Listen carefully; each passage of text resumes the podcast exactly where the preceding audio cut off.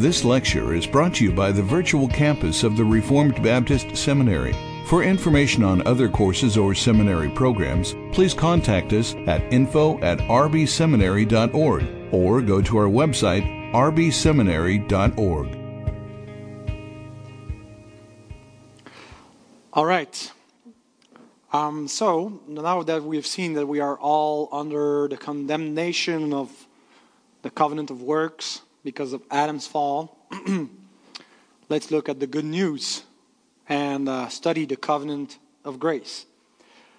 If you look in your Bibles for the expression covenant of grace, you won't find it.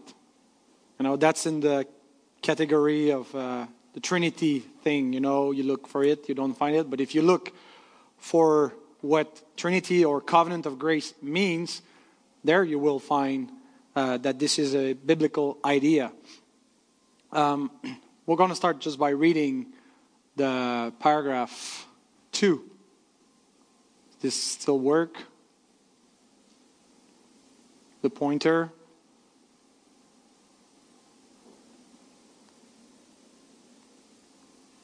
All right.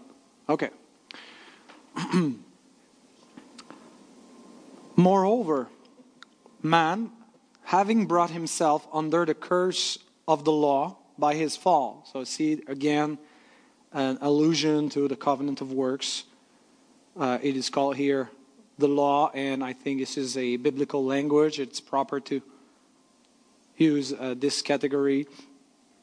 It pleased the Lord to make a covenant of grace, wherein he freely offered unto sinners life and salvation by Jesus Christ, requiring, re- requiring of them faith in him that they may be that they may be saved and promising to give unto all those that are ordained unto eternal life his holy spirit to make them willing and able to believe. How were Adam and Eve saved? Were they saved? Does the concept of salvation, of being saved, is something that comes through New Testament or somewhere during Old Testament period? Some uh, groups consider that the concept of salvation, eternal life, was absent of Old Testament or not very clear in Old Testament. The Socinians, for instance, um, we read in their catechism, the Rakovian Catechism in 1652. I, it's not because I studied that catechism, I just found it in the Turretin, Francis Turretin uh, Institutes, where he quotes that, and it helped us to understand what was Socinianism about. Nowhere will you find, will you discover in the law of Moses either eternal life or the gift of the Spirit promised to those obeying the precepts of the law, as it is evident they are promised in the law given by Christ. So, what um, Socinus is here saying is that not just that the Mosaic covenant didn't offer eternal life, I believe that too, um, but that it was not even revealed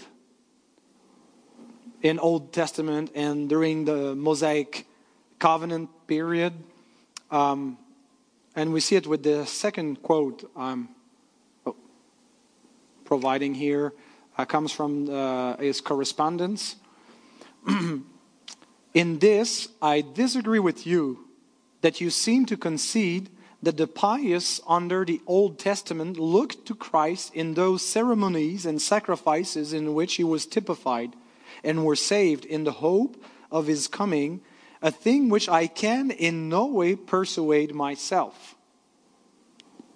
So you see, the Socinians um, didn't believe that Christ was present in Old Testament and that eternal life was offered during that time and that um, through the typology uh, Christ, the shadow of Christ was there, and they could believe in Him and be justified and have eternal life as we do.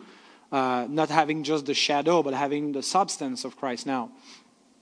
So, Socinianism um, denied the idea of a covenant of grace, a covenant of grace that uh, covers, that, that, that sprung from Genesis up to Revelation, that there is just one, uh, one economy of salvation, one salvation, one way of salvation through God's grace. Um, they didn't believe that. they put the emphasis on discontinuity. Uh, they were the hyper dispensational of their age, uh, separate the two testaments, opposed uh, in a way that they didn't find any unity. And the reason I'm mentioning uh, the Socinianists is because Baptists were categorized alongside them, uh, Socinianism and Baptism, and, and, and it, was, it was easy, and even the, the, the first uh, London Confession of Faith, the, the long title uh, mentioned that uh, a confession of a Baptist congregation falsely called uh, Anabaptist. Uh, so it, it was a, a, a, rebuke of this accusation that they were not among those who rejected uh, Reformed theology and particularly uh, covenant of grace uh, understanding of Scripture. So um, we will see how the Baptist could um, affirm that there is a discontinuity um, between the testaments and that they, they see even a discontinuity in the way that the covenant of grace uh, goes from old to the new testament. But with uh, affirming this uh, discontinuity they never compromised the continuity as the socinians did so we saw that the goal of the covenant of works was to attain life. Now it is broken. It was broken by Adam's sin. But that was not the end of the story. God said, The day you will eat from it, you will die.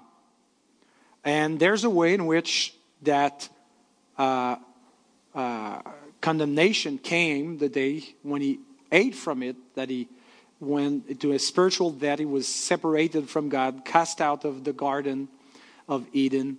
Um, but the full uh, effect of the condemnation didn't come upon Adam and his wife on that day uh, because God is a gracious and merciful God. Um, and God, once the covenant of works was broken and that sin entered the world, brought another covenant, a covenant of grace this time, in order to bring uh, Adam and his, to bring his, the believers, those that would believe, uh, where the covenant of works, the initial covenant of works, was supposed to lead them eternal life. So we read in the first part of paragraph 2 Moreover, man, having brought himself under the curse of the law by his fall, it pleased the Lord to make a covenant of grace. this assertion is proven by scriptures, uh, first by Genesis 2:17. But of the tree of the knowledge of good and evil you shall not eat, for in the day that you eat of it you shall surely die. You see, he had a specific comment, and uh, in case of transgression, it was to be under the curse uh, of the law. And we read also in Galatians 3:10, "For all who rely on works of the law are under a curse. For it is written, Cursed be everyone who does not abide by all things written in the book of the law and do them. Uh, it's, I don't have time here to explain um, how the covenant of works is related to the old covenant. We'll just see that later, but not uh, in a deep way. Um, but it's not just the physical posterity of Abraham, the Jews who had circumcision that were under the law, right? Every human being was under the condemnation of the law without being in the old covenant. Why is it so? Because we are in Adam. In, in Adam, and Adam was created as our federal head, and therefore his condemnation has become our condemnation too. Um, so we are cursed under that condemnation. So those are the two texts that are used in the confession to assert uh, that man brought himself under the curse of the law by his fall, and that include all men. Once the covenant of works had been broken, it can't give life there was no provision made in the first covenant of works to repair it in case of failure. You obey, you have life. You disobey, it's death. There was nothing provided for a, a mediator to come and to, to replace. God would need to do a new covenant. More on that later, but right now, we just can see that in order to be saved, we would have we would need a, a, another covenant, a new covenant. And this is why the covenant of grace was given. Because the only thing we could get from the first covenant of works was death. So, in order to bring life, because God is a God of mercy, is a God that gives eternal life without man um, deserving it, so that's what we call the covenant of grace. What is offered in that covenant of grace? What is the restipulation? We saw that word, what it was required and what was promised. We have the answer in the rest of the paragraph, wherein, in that covenant, he freely offered unto sinners life and salvation by Jesus Christ, requiring, requiring of them faith in Him that they may be saved. so the covenant of grace offers life eternal, salvation, forgiveness of sin. And what is required in order to receive those blessings? Faith. Faith in the mediator of that promised covenant, Jesus Christ.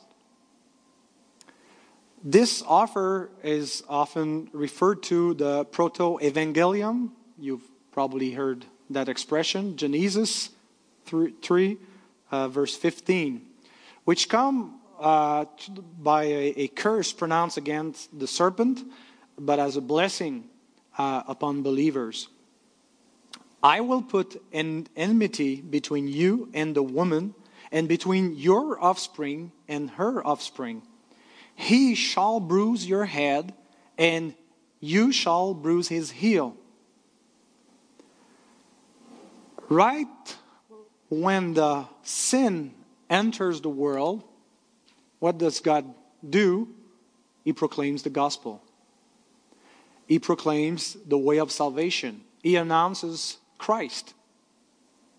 Of course, he's not referencing him or doesn't the, the, calling him Christ. Here, he calls him the seed, the offspring of the woman. Note that he's talking about a singular masculine offspring that will bruise the head of the serpent. And this promise is what uh, Reformed theologian see as the covenant of grace. In in uh, Old Testament, um, it was not all uh, already in covenantal form. It was into a promise form. Uh, more on that later. Uh, this is the Baptist understanding, and we need to properly compare it with the Pedo Baptist understanding. But um, all the covenants that we see in the Old Testament are related to that promise. And the promise uh, will be reaffirmed as the Old Testament story progress. In the Abrahamic covenant, God also speaks about Abraham's seed, uh, through which all the families of the earth will be blessed. Uh, the, the Mosaic covenant also has many provision that points toward Christ, that uh, it, it, through types and shadows uh, brought or revealed the, the more about that promise of a redeemer. Uh, some prophecies came along, and, and uh, later on we have the Davidic covenant also uh, that talks more about that promised seed will now be in the family of David, David in his in his line. Uh, he will be a king. Um, so you see that there is a progression in the Old Testament, starting from the promise. And when we read the Old Testament narratives, we keep that. That's the main line that help us understand where the story goes. We try to follow the promise, the seed. Ephesians chapter 2 verse 12 says, "Remember that you were at that time separated from Christ." He's talking about Gentiles believer alienated from the commonwealth of Israel and strangers to the covenants of promise. See that expression, the covenants of promise, having no hope and without God in the world. So there were many covenants, but one promise. And the covenants were related, were built around that promise.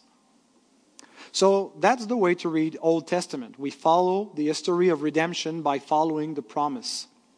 When we preach from Old Testament narrative, we do redemptive historical preaching. We are trying to follow the, uh, uh, the history of redemption through God's promise. And those small redemption events that occurs in the Old Testament, uh, Exodus, and, and uh, all the, the redeeming act of God and where he shows his power and all that were pointing toward that, were, if you, if you will, a, a parable of what was going on. A preview uh, was just a shadow of the reality that was to come when the promise would be fulfilled. But the Reform understood that those that were saved under the Old Testament, how were they saved? They were saved by faith in the promise, in the same salvation that we inherit in the New Testament. The difference between them and us was that they were before the accomplishment of the promise and we are after it. Um, they believed in Christ before he came, and we believe in Christ now that he has come and accomplished what was told about him. So that, that is the basic unity of the covenant of grace. We see that there is one salvation, one way to be justified by faith, one uh, uh, plan of salvation in the entire Bible. And so that's why we call the uh, covenant of grace. Now, there is the Pedo Baptist understanding of the covenant of grace. And now we come to, uh, uh, we separate. So far, what we say applies both to uh, Pedo Baptist and Baptist believers. but now we um, are taking uh, different roads.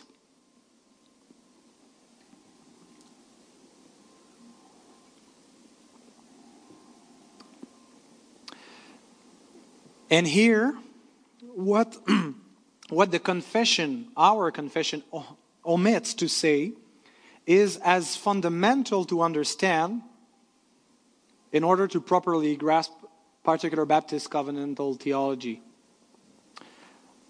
What I mean is, what we don't say is as much fundamental as what we say in the confession to grasp the Baptist distinctiveness. So here is what is absent from the London Baptist Confession, but that we found in the Savoy and in the Westminster. Let's read the Westminster Confession of Faith first. This covenant, the covenant of grace, was differently administered in the time of the law and in the time of the gospel. Under the law, it was administered by, and then it explains the types and shadows and, and the structure of the Old Testament that was administering the covenant of grace. Under the gospel, when Christ, the substance, was exhibited, the ordinances in which this covenant is dispensed are. So you see, here you find what I, I mentioned in the title here the Pedo Baptist understanding one covenant under two administration the old administration of the covenant of grace and the new administration of the covenant of grace. Old and new covenant are two administration of the same covenant of grace. Savoy Declaration has the same way. It doesn't follow exactly uh, the Westminster uh, phraseology and, and, and, and, paragraphs, but you discover the same uh, basic understanding of one covenant to administration. Although this covenant had been different, differently and variously administered in respect of ordinances and institutions in the time of the law, and since the coming of Christ in the flesh, yet for the substance and efficacy of, of it, to all its spiritual and saving ends, it is one and the same, upon the account of which various dispensation it is called the Old and the New Testament.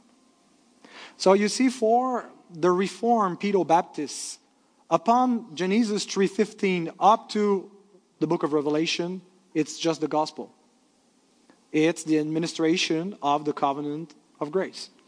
Of course, there, there would be nuance that would apply here because not all Pedo Baptists agrees on how we relate the different covenants to this basic uh, idea of covenant uh, uh of grace. But um, this is, I think, the main. This is the Westminster Standard. This is where uh, we started from as Baptist and where we departed from um, this idea of one substance of covenant of grace administered by two different administration, the old and the new. so in in in both confession, you find the same par- paradigm.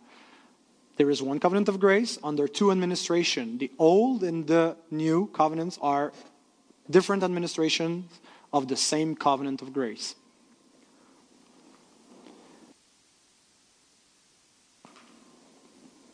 So the main idea is that the unity of the covenant of grace is found in the entire Bible. And so far, particular Baptists agree. Where we disagree is that the only difference between old and new covenant is external in regards of its external elements. Um, the, the, the Pedo Baptists believe that old and new covenant have the same substance. Their only differences are regarding some external elements. Baptists disagreed with uh, this understanding. We believe that this, the old and the new have uh, two different substances. So, um, the way they articulate, the, the Pedo Baptists articulate their view, their understanding of the covenant of grace, they made a basic distinction between, on one side, the substance of the covenant of grace, and on the other side, the external administration of it. And remember that this is fundamental to Pedo Baptist theology the distinction between the substance of grace and the framework, the, the administration, uh, the big thing, big structure that administer the substance. And you will see how it works. First, let me quote Herman Witsius. Uh, he was a main uh, Reform theologian in the 17th century. Uh, his book two volume books, The Economy of Covenants Between God and Man, is still represent a, a standard among Pedo Baptists.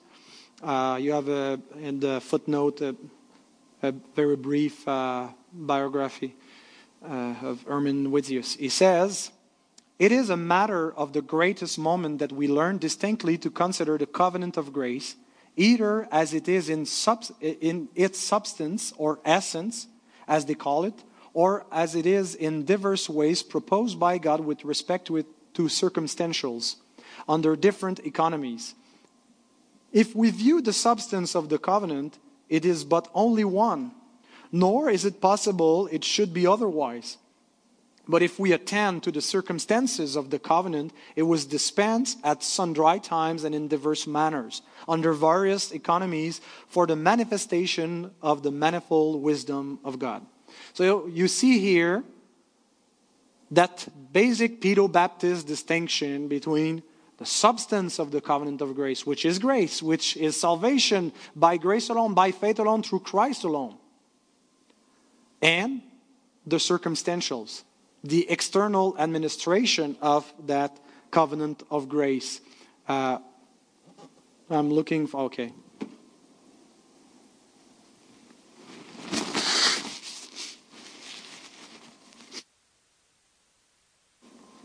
So, what is the use of this distinction between external administration and internal substance? This is the, the basic uh, frame to justify pedobaptism and an understanding of a mixed church, uh, the, the, the pedobaptist ecclesiology. You'll see how.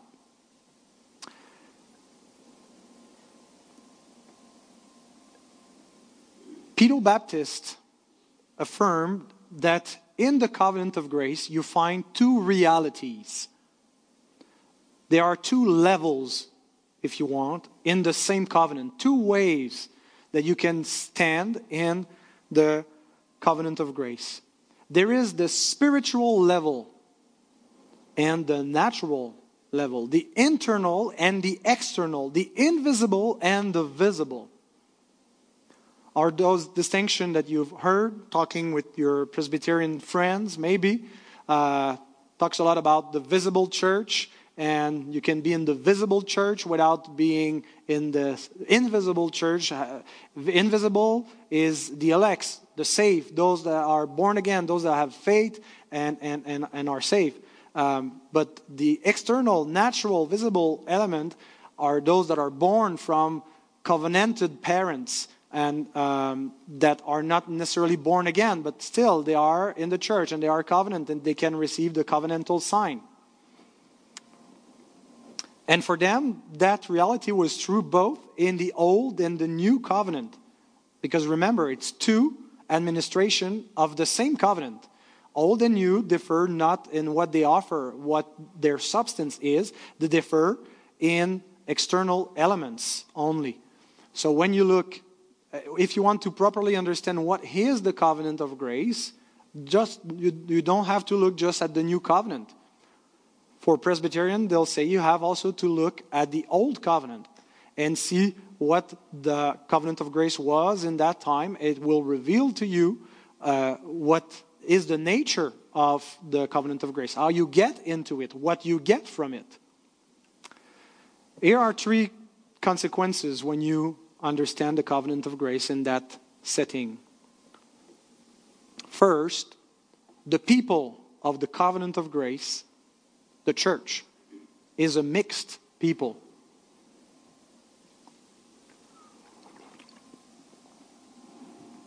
the reformers um, had an, an ecclesiology um, different from Baptist. They believe in national churches. They believe in a visible institution of the universal church. Not uh, we believe in the universal church but as something invisible something that is not an institution. The roman catholic had the visible institution of the universal church.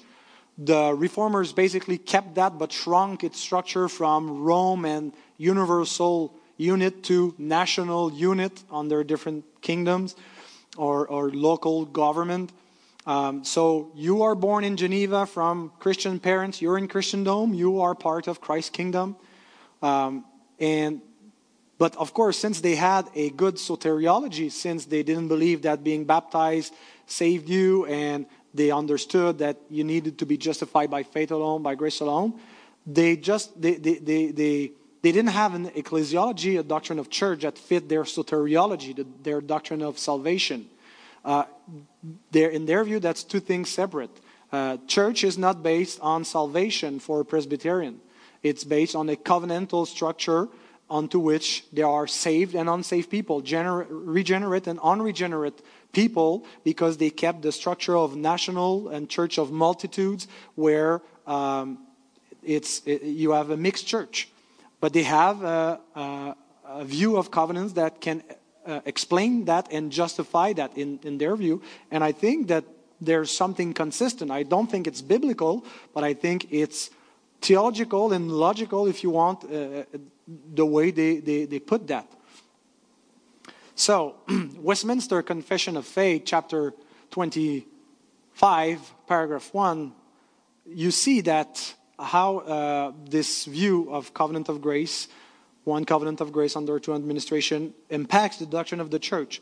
The Catholic or universal church, which is invisible, consists of the whole number of the elect that have been are or shall be gathered into one under Christ, the head thereof. So you see here, the church, when we define it according to the invisible, to the internal aspect of the covenant of grace, includes only the elect, only those that believe. But now the church is not just defined according to the uh, in, internal aspect of the covenant of works, but also according to the external as we see there. That's the basic distinction in the Pedo Baptist understanding. Paragraph 2 The visible church, which is also Catholic or universal under the gospel, not confined to one nation as before under the law, consists of all those throughout the world that profess the true religion together with their children. So, in the Old Testament, it was uh, confined unto one kingdom, Israel. Now it's extended, it's universal. Many different nations are included into the visible church, and it is composed not of those that are regenerate. See the language? Not of those that are into the internal aspect of the covenant of grace, that are born again and have the grace. Those that profess true religion. It's an external thing. You just have to profess and be in good standing with that profession, not necessarily be saved to be part of the visible church, and together with their children are the visible church. And the way they justify that ecclesiology is upon the distinction that we, we saw between the substance of the covenant of grace and the administration of the covenant of grace. You can be only in the administration part without being into the substance, but still you are in the church. So, do you see how the distinction, substance, administration justify their ecclesiology? Is it clear? We can come back on that later if you have more uh, precise question on it, if you want me to elaborate. so, it is possible for the Pedo Baptist to be in the container of the covenant of grace. That is, in the church, the administration, the visible aspect that administers the covenant of grace without sharing the internal aspect of the covenant of grace the content, the grace, the substance, because they have that basic distinction. William Ames, um, who was a pastor of a uh, church uh, in, in Netherlands that found refuge, and um, they were aiming at the regenerate membership church uh, so I think this is maybe one reason why the, the Baptists uh, enjoy and use the Ames, but still he was a pedo Baptist and he somehow endorsed that view of covenant theology, even though he was aiming at the regenerate church only. He says in his uh, 1629 um, book, The Marrow of Theology, those who are only believers by profession while they remain in that society, the visible church, are members of that church as they are of the Catholic Church so far as outward status is concerned. They are Christians, they are in the church, but they're not saved. In inward or essential status, they do not belong. Because there is this distinction in the covenant of grace that you can have the external part without having the internal part. so, this is the first uh, consequence. This view of the covenant of grace brings them to have a mixed people, a mixed church, and that was true of both covenant. Um, of course, we believe that Israel was a mixed church, if we can use the word church in this way. We believe that the people of the Old Testament was mixed, but for other reasons. We'll come, we'll explain that a bit later when we see the Baptist view. But they apply also the mixity of Israel in Old Covenant to the New Testament church because they think that to define what is the covenant of grace, you can look at the Old Covenant. That was an administration of the covenant of grace. So we can import that uh, uh, nature into the setting of the New Testament. Second consequence the Old and the New Testament have the same substance, they differ only in external elements. so I've, I've, mentioned it a lot uh, this far, but let me quote again William Ames. The New Testament is new in relation to what existed from the time of Moses and in relation to the promise made to the fathers, but it is new not in a sense, in essence, but in form. So, what's new about the new covenant? It's not the essence, the grace that you get from it. This was already provided by the old covenant because it was an administration of the covenant of grace. The only thing that is new is the, the form, uh, the, the sacraments that have changed, uh, the uh, universal aspect. We've passed from Israel to all nations. Um, the way of worship might have changed with the end of temple worship and the accomplishment of the, the, the new covenant and the New Covenant community now worship in a different manner. But this is just external, the substance is the same.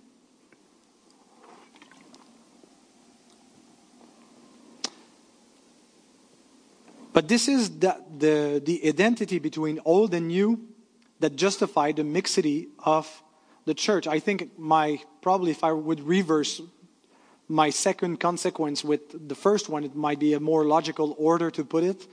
Uh, next time I'll teach that. That's what I'll do. But um, we saw uh, and the, the, the, that the people of the covenant of grace is a mixed people. And here we understand why. Because they identify old and new as the same covenant. Was the old covenant, people under the old covenant, a mixed people? Of course it was. In Israel, there were saved, regenerate believers. The New Testament called them a, a um,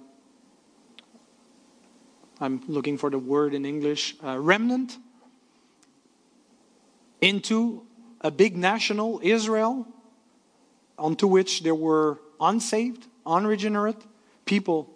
But that was, those that were not saved were even if they were not saved, they were in covenant of, with God. They were called the people of God. They were under the old covenant. And since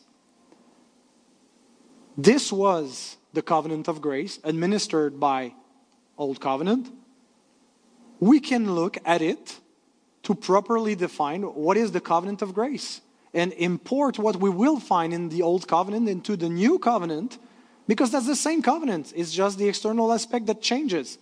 So if it was part of the substance of the old covenant to be mixed, it becomes a reality of the new covenant to be mixed because that's the same covenant. Why is it mixed? Why was it mixed in, in the old covenant? It was not because anyone could join, not because pagans were introduced without uh, proper um, obedience and receiving the sacraments that God uh, re- required uh, to, be. It was because the posterity of those who profess faith were included. And that is the same thing that explains why Pedo Baptists see the church as a mixed community. Because systematically, their own posterity is considered to be into the covenant regardless of conversion. They don't need to be born again in order to be in the covenant. They just need to be born naturally of people that are into the covenant. And that was the way back then in the, the old covenant. How do you get into the old covenant? You were born from people in covenant with God. You received the covenantal sign, bapti- uh, uh circumcision, and you were a covenant member, regardless of your spiritual status being uh, uh, born again or dead in your sin. That was a mixed covenant. So that's why um, the new is mixed too.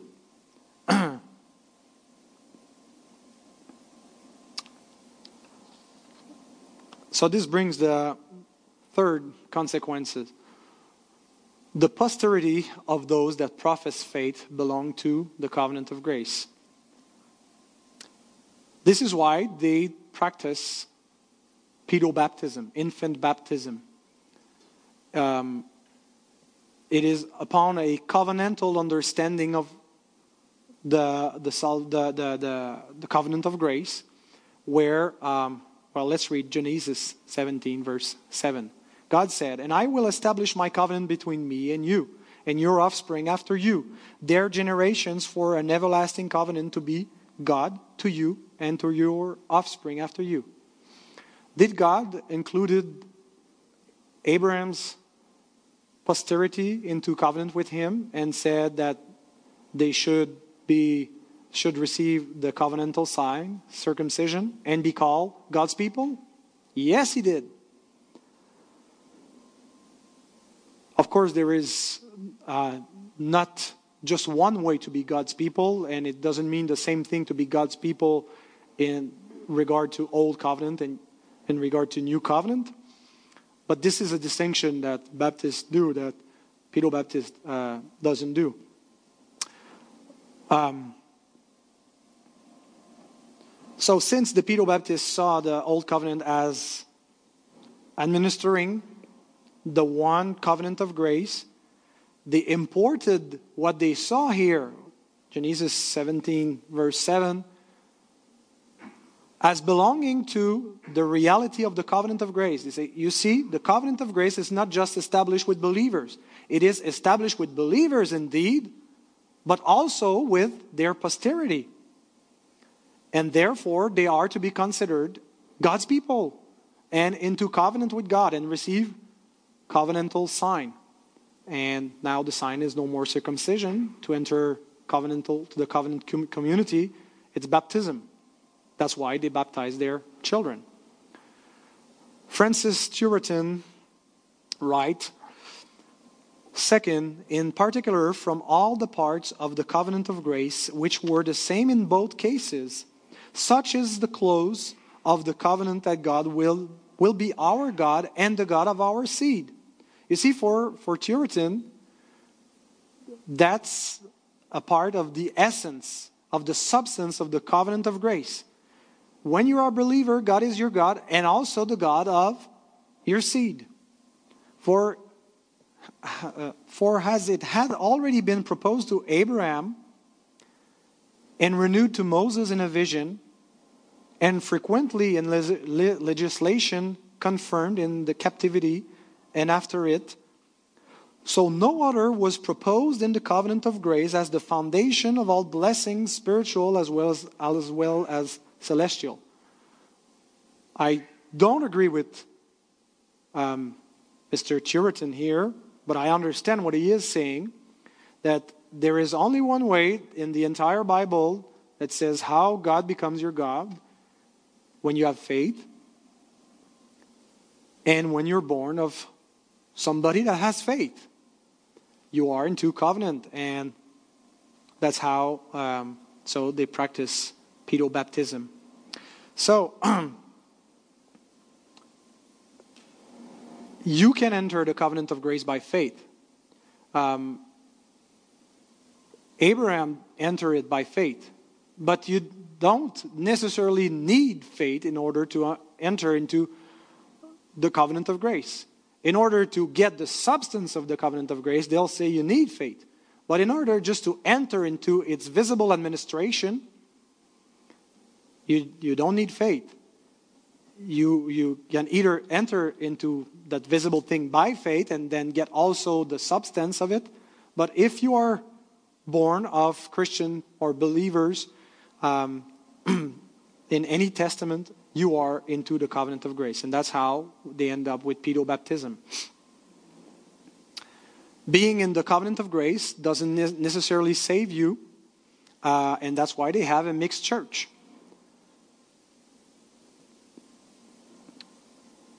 All right, so if we summarize what we've seen in that lecture, and then we'll take a break.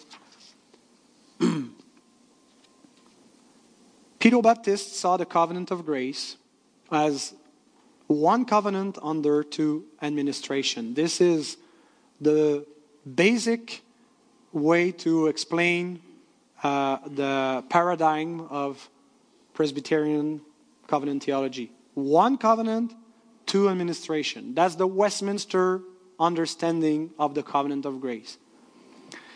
The distinction uh, between the content of the covenant and the container. There is the covenant, the substance, and the external administration invisible, visible, internal, external. They, say, they, they see the covenant of grace as a mixed covenant because of those two levels.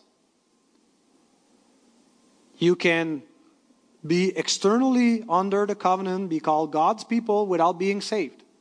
Because there is that distinction between the external, internal element of the covenant that they take by calling the, the old covenant the covenant of grace.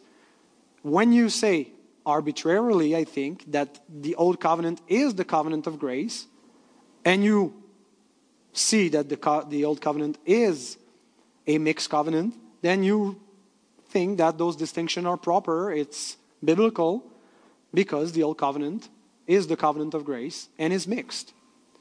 And therefore, you confuse the nature of the new covenant because you predefine it by the old covenant. It's the same. It's just externally different, but internally uh, uh, the same. And you end up with the posterity of believers and the covenant of grace by mere natural birth. And that's why they receive baptism, because they are covenantal child. So here is the theology that is absent from the London Baptist Confession of Faith. Here is what we do not confess, is what was rejected from our forefathers. Um, and now we, after the break, will see how they define their own understanding of the covenant of grace and how it make them distinct.